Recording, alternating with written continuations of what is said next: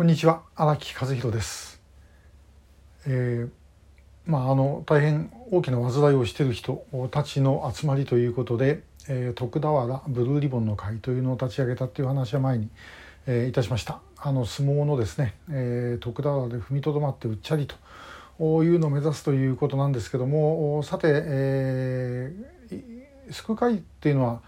あるいはブルーリボンの会ね、え、各地にありますけれどもあの大体地域ごとの組織が多いです。でそれはそれで本当にあのありがたいことで、え、まあ、その地域での署名活動とか、まあ、そういう活動に積極的に取り組んでくださって、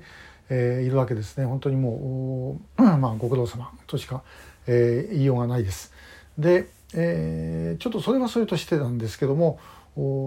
とは言っても、まあ、全国に、ま組織があるわけではないです。で、えー、ちょっと別途に後でまたお話をしますけどもあの、まあ、2002年平成14年の小泉訪朝あの衝撃でですね全国に運動がバッと広がりましたんで、えー、その時はまあ全国かなりあったんですけどもやはりまあだんだんだんだん高齢化とかですねそういうこともあって、えー、活動があの少し停滞してきていると。で、えー、まあこれは私はあの時々言ってますが安倍総理のですね、えー、功罪の罪というか、まあ、本人は別にそんなこと考えてなかったと思いますがあの安倍さんがやってくれるから大丈夫だっていうことで、えー、運動自体がですね縮小してしまったという部分は結構あるんですね。えー、そういう中であの地域で、えー、活動があまり進んで進まなくなっちゃった、えー、ところというのも結構あります。でこれはあの、まあ、もうぜひその地域におられる方にはあのやっていただきたいし、え、我々もできることがあればあのお手伝いしたいんですけれども、まあ、当然限りがあります。で、え、そういうものを埋めることはできませんがあの横断的なあ会っていうものもあってはいいんではないだろうかというふうに思うんですね。えー、例えば、まあ、そのてっちゃんのブルーリボンの会とかですね、えー、まああの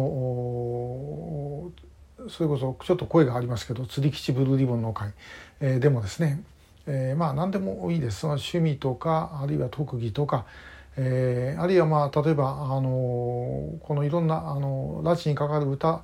とか作ったり歌ったりされてる方もいろいろございますから、えー、そういう歌うブルーリボンの会だとかですねえー、あるいはあの演劇映画等で活躍されている方のそういう、えー、ブルーリボンの会とか、まあ、いろんなものがあっていいんじゃないだろうかなっていう感じがあのいたします。で、そうすればあのもう地域でですねもう一人で、え、他にやる人がいないっていうような方々も活動に参加しやすい。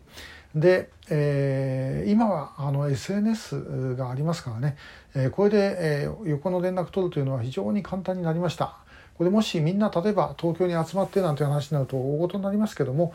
そうしなくても本当にですね、えネットの会議でも集まりでも何でもできますよね。えそういうものをちょっと考えてみたらどうだろうかなっていう感じが、えいたします。まあ、あの運動のやり方って、えまあ、いろんなことがあって、えいいんですよね。でまああの私も例えばこのショートメッセージも日曜日はあの鉄道の話をしてます。で、えー、最初の頃こんな時にですね鉄道の話するなんてやる気なくなったのかなんて書き込みもちょっとありました。えー、まあそういうふうに思われても仕方がないのかもしれませんけども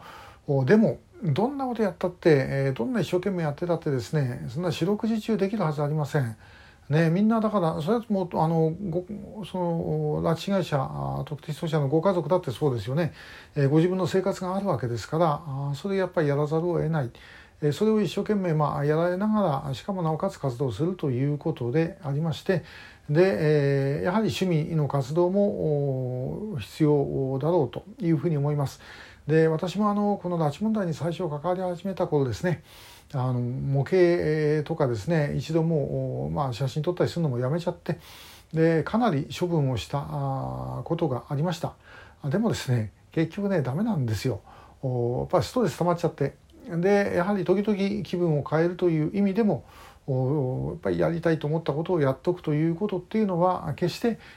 本業の本業っていうのも変ですけどねこの拉致問題のことについても決してマイナスにはならないというふうに思います。で、ちなみにその鉄道の趣味の人間であるとですねこれ結構あの調査でも役に立つんですね。えー、失踪当時どういうふうに列車が走っていてどこへ行った可能性があるかとかですねそれはもうあの正直言って警察よりもてっちゃんの方がよっぽど分かります。えー、ですからあのこれバカにならないんですね。えー、釣り箱を置いていなくなったっていう人が例えばいますこういうことに関して私なんか釣りのこと全然わかんないんで、えー、あそうかなっていうふうに思うわけですがじゃあ例えばこれ釣りやってる人間が見たらですねこれどう考えてもおかしい偽装だろうっていうようなことだっていろいろあるはずです。えー、そういうものをまあこれはもう日本が世界に誇るオタクの力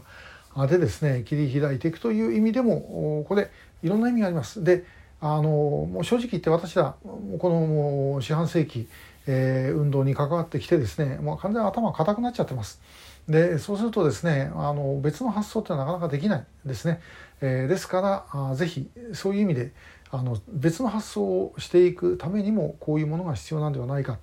えー、私が今直接じゃあこれやりますってなかなかできないんですけどももし皆さんの中で、えー、こんなのやってみようって思う方あったらですねえー、ぜひちょっと声を上げていただければと思います。まあ、ある意味あの予備役ブルーリボンの会も、まあ、趣味ってわけじゃありませんけども自衛隊の関係者だけで作ってる会ですからね、えー、そういう意味ではあのちょっと同じようなことがあります。だから実際にできるんですやってみれば。えー、ということで、えー、ぜひですねあのそういう形で、えー、活動に参加すると新しい参加の仕方っていうのも模索していただければというふうに思います。えー、今日もありがとうございました。